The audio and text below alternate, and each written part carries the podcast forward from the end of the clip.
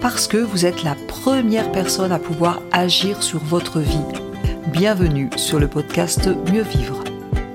Je suis Tania Lafort, je dirige le centre de formation Réa Active à Annecy, formation en PNL, coaching, hypnose. Le podcast Mieux Vivre, eh bien c'est chaque semaine une thématique précise pour mieux vous comprendre, comprendre les mécanismes de votre cerveau en toute simplicité.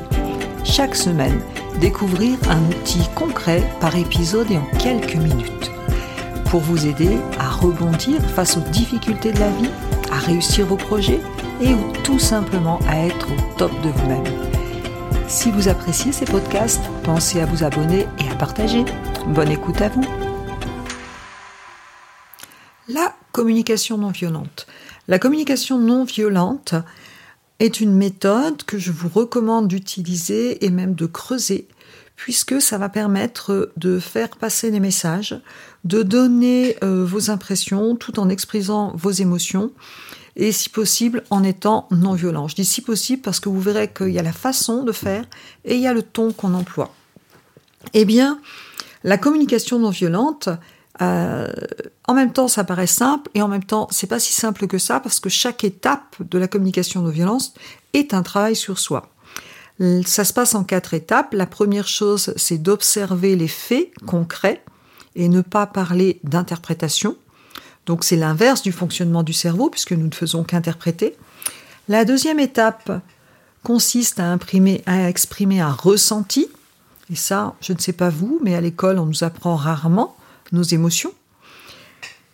La troisième étape consiste à parler du besoin en lien avec ce que je ressens. Et la quatrième étape consiste à faire une demande. Et souvent, on confond le besoin et la demande. Donc, en fait, ces quatre étapes, finalement, sont vraiment des étapes de développement personnel. Alors, comment utiliser la communication non violente? Les faits, je vais observer et décrire ce que je vois comme si je décrivais une photo sur un appareil photo. Donc ça veut dire uniquement les éléments factuels qui ne sont pas des interprétations. La deuxième étape, d'écrire un sentiment, donc c'est exprimer ce que je ressens. Et quand on va exprimer ce que je ressens, on va éviter le tu parce que le tu est accusateur. Ça voudrait dire tu es la cause de mon émotion. On va plutôt utiliser voilà ce que je sens, comment je me sens.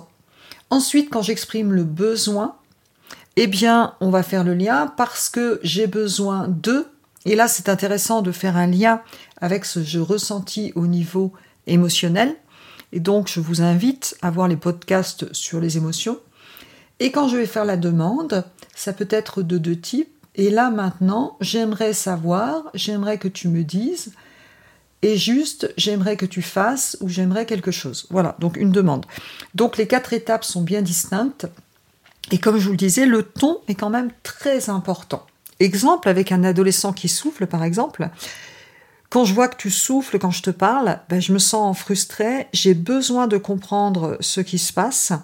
J'aimerais que tu m'expliques qu'est-ce qui se passe pour toi. Ça peut être une façon de parler.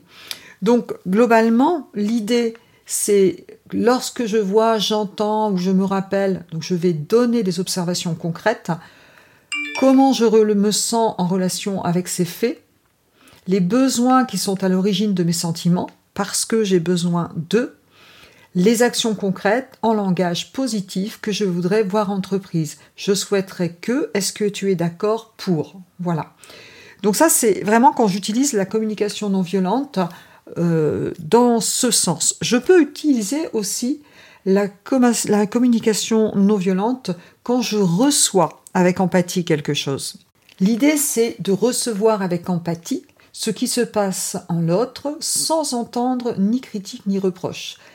Donc ça pourrait être quand tu entends, tu vois ou tu te rappelles ceci, est-ce que tu te sens comme ceci, sous forme interrogative parce que tu as besoin de interrogation. Est-ce que c'est bien ça Et maintenant, j'aimerais que tu etc. Donc vous voyez, finalement, je peux l'utiliser dans les deux sens.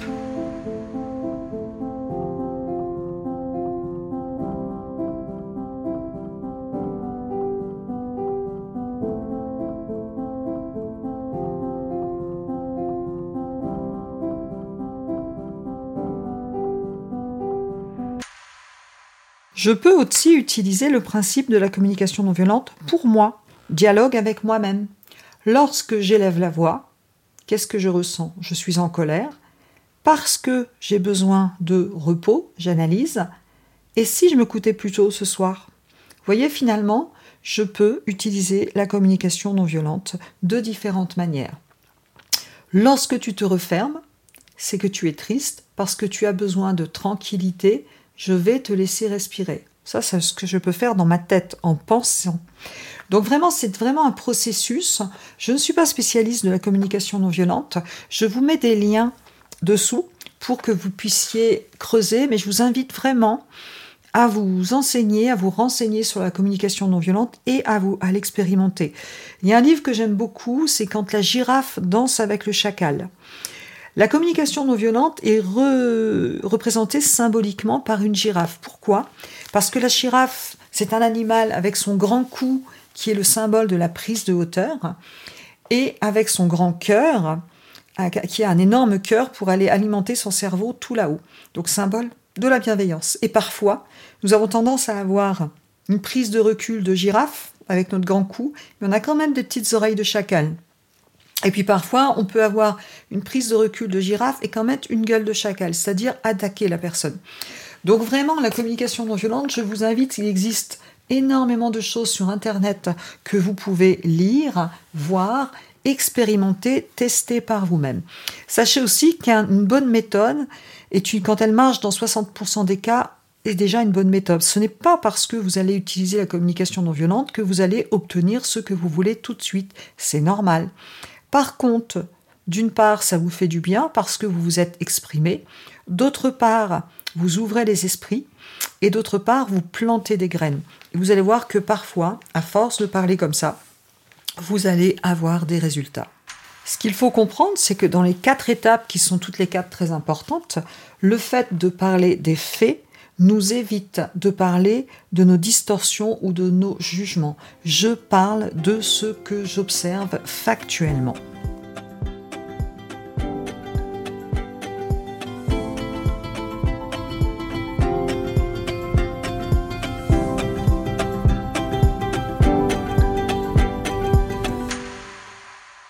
Ensuite, le ressenti. Eh bien, le ressenti, il s'agit ce que je ressens, donc ça m'est très personnel. Et le ressenti, finalement, c'est une information qui m'est donnée à moi. C'est-à-dire que, en fonction de mes besoins, j'ai des ressentis. Donc c'est vraiment quelque chose de très personnel. Les ressentis pour, sont là pour me donner une information, pour que je puisse faire quelque chose pour répondre à mes besoins. Si vous avez envie, allez consulter le podcast sur les émotions. Et donc, les besoins sont à l'origine de mon ressenti. Donc il faut prendre le temps de se reconnecter à son besoin. Passer à la parole ou à l'action à partir d'une émotion n'a pas du tout le même, impact que de partir du besoin. Si je prends le temps de m'auto-observer et d'aller creuser quel besoin est derrière, derrière le ressenti, eh bien, il y a une énergie qui va changer en moi. Quelque chose va changer. La parole sera ensuite différente et les actions seront aussi plus constructives parce que les besoins sont justes par nature.